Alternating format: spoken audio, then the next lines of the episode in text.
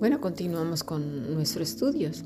Estamos viendo que para tener intimidad con el Señor necesitamos estar más abiertos a Él y más eh, en un estado como de deseo de escucharle, más interés. Queremos asimilar algo en el cual no tenemos interés. Ayer vimos que es muy importante el interés, la escucha atenta, el... Mira, lo vamos a ver más adelante, me estoy adelantando quizás porque estamos más abiertos para la religiosidad, las cosas dogmáticas y raras, para lo extraño, eso que es lejano y misterioso, que a veces muchos eh, se, ponen a, hablar entre ellos, cosas misteriosas, sí, así, pero no para la sencillez del Evangelio, pero al mismo tiempo para la dificultad que representa renunciar a nuestros propios métodos, religiosidad y caminos. Ahora mismo, mira, ahora mismo Estás transitando por la vida, quizás con muchas confusiones, tal vez con miedos, con preocupaciones, porque no sabes qué pasará. Quizás contaminados por el miedo de lo que ocurre en el mundo, ¿verdad? Que ya sucedió esto aquí, que ya estoy allá, que viene la guerra, que no sé qué, que cantidad de cosas, por cuestiones económicas. Y, y no sabes cómo encajarlas con tu fe. A veces te sientes culpable porque no sabes cómo esto se casa, por esta dualidad de, no saber cómo, y no lo estoy criticando. A veces no, no es fácil a veces cómo encaja una cosa con otra. Por eso es tan importante que estemos continuamente estudiando y, y poniendo mucha atención, que nuestro acartonamiento que ya tenemos previo no se convierta en una piedra de tropiezo. Mira, esto mismo le pasaba a dos que iban caminando por la vida, ¿sí? Sus corazones ardían, pero aún estaban bastante nublados. Vamos a Lucas 24, 17. Leamos. Y les dijo, ¿qué pláticas son estas que tenéis entre vosotros mientras camináis? ¿Y por qué estáis tristes? Eso les dijo Jesús a dos que iban por el camino. Respondiendo uno de ellos, se llamaba Cleofas, le dijo, ¿Eres tú el único forastero en Jerusalén que no ha sabido las cosas que en ella han acontecido estos días? Entonces se les dijo, ¿qué cosas? Y ellos le dijeron, de Jesús Nazareno, que fue varón profeta poderoso en obra y en palabra delante de Dios y de todo el pueblo. Mira, me voy a detener aquí un momento. Si te fijas, esta gente no era ignorante, sabía de lo que estaba hablando pero me encanta la paciencia de nuestro amado Maestro. Y le dice, ¿qué cosas? Cuéntame. Hoy, hoy el Señor te está preguntando, ¿qué es lo que tú sabes?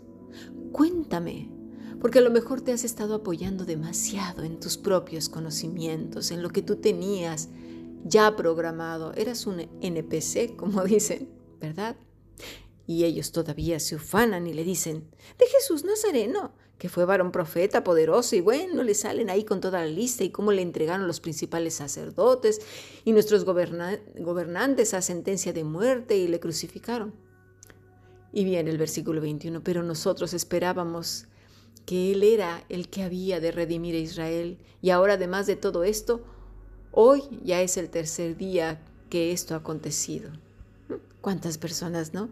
Y yo que esperaba que se acabaran mis problemas, y yo que esperaba que el mundo se mejorara, y yo que esperaba bajar de peso, y yo que esperaba, y yo que esperaba cambiar de un día para otro y ser la supermujer o el superhombre, super santo, super espiritual, super maduro, super madura, super todo. Versículo 22. Aunque también nos ha asombrado unas mujeres de entre nosotros, las que antes del día fueron al sepulcro, y como no hallaron su cuerpo, vinieron diciendo también que habían visto, visión de ángeles, quienes le dijeron que él vive. Y fueron algunos de los nuestros al sepulcro y hallaron así como las mujeres habían dicho, pero a él no le vieron. Sabían dar pelos y señales, ¿eh? lo conocían todo. ¿Cuántas veces no nos hemos jactado de saber un montón de cosas? ¿Verdad? Yo he tomado tantos cursos, me sé tantos versículos, cuánto hemos hablado de esto. Podemos dar cátedra si queremos, pero ¿de qué sirve? no ha habido interiorización, no ha habido asimilación, profundidad. No ha habido este saboreo de la palabra y la meditación de ella, ese contraste entre mi vida y lo que el Señor me ha dicho ahora. Sin embargo, el Señor no les interrumpe. Los deja que sigan enseñándoles su cátedra, porque es para eso somos buenos, ¿verdad? Incluso a veces venir ante el Señor y querernos dar, darlas de, de que sabemos mucho, sobre todo cuando oramos en grupo, ¿verdad? Pero no creemos nada. Qué vergüenza. El Señor entonces hace un alto y les dice, oh insensatos y tardos de corazón para creer todo lo que los profetas han dicho. ¿Hasta cuándo te vas a esperar que el Señor te diga y me diga a mí mismo? Insensata, tarda de corazón. ¿Qué, qué me quieres enseñar a mí?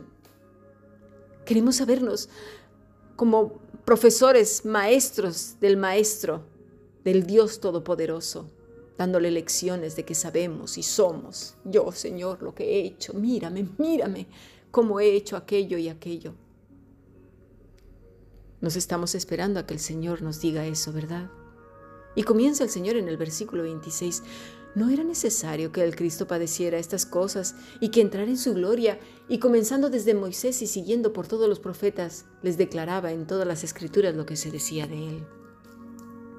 Mire estas dos personas, también entonces tenían las escrituras, conocían el Evangelio, pudieron narrarlo desde la A a la Z, ¿verdad? Lo que mucha gente hoy se sabe, este Evangelio, eh, Cristo y no sé qué, y murió en la cruz, y, y se lo saben de memoria y evangelizan como cotorras por aquí y por allá. Pero no había interiorización, asimilación y madurez de lo que habían conocido, escuchado y aprendido. Su mente estaba anulada había aún dureza en el corazón a causa de sus prejuicios y una esperanza equivocada. Jesús con toda su paciencia, entonces, como ya lo hemos dicho, les escuchó desde el principio, dejó que hablaran y hablaran como unos loros, como unas cotorras, hasta que tocó el tiempo de hacerlos parar.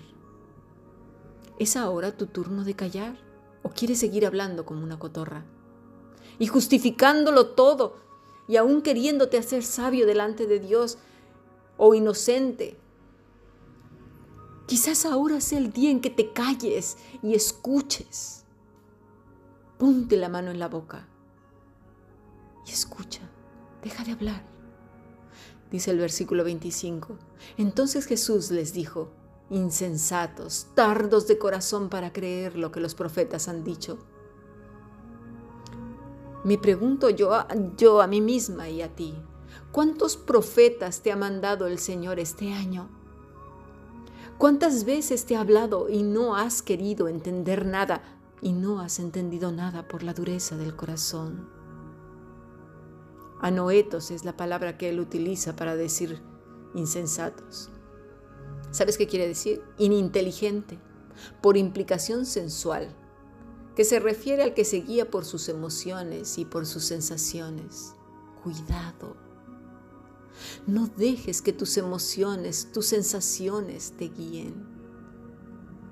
No permitas que eso suceda porque serás llevado como una hoja en el viento de aquí para allá, de acuerdo a lo que sucede en este mundo y con los demás, con los que te rodean. Cuando eres guiado por el Espíritu es diferente porque no vas en función a lo que tú sientes, a tus emociones, sino al Espíritu de Dios. Anoetos quiere decir también insensato, necio, sin ejercer la mente. ¿Eh?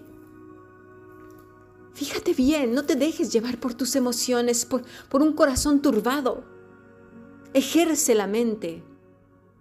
También quiere decir sin entender y comprender. Quiera Dios hacernos personas más inteligentes, inteligencia y sabiduría espiritual. Me lo digo a mí misma. Yo no soy perfecta, ¿eh? Por si acaso alguien lo ha pensado. No. Aprendo igual que tú y, y mi corazón es enseñado como el tuyo. cada día al preparar cualquiera de estos podcasts, el Señor trabaja primero conmigo muchísimo y, Él lo sabe. Vamos a pasar a un tercer podcast porque este día hay mucho que aprender en cuanto a este tema. Me faltarán podcasts y lecciones, pero creo que te servirá mucho para alcanzar la madurez y luego la resiliencia. Por cierto, la resiliencia es algo con lo que se nace, pero también se puede desarrollar. Pero eso ya llevará lecciones futuras. Vamos a pasar a nuestro siguiente y tercer podcast.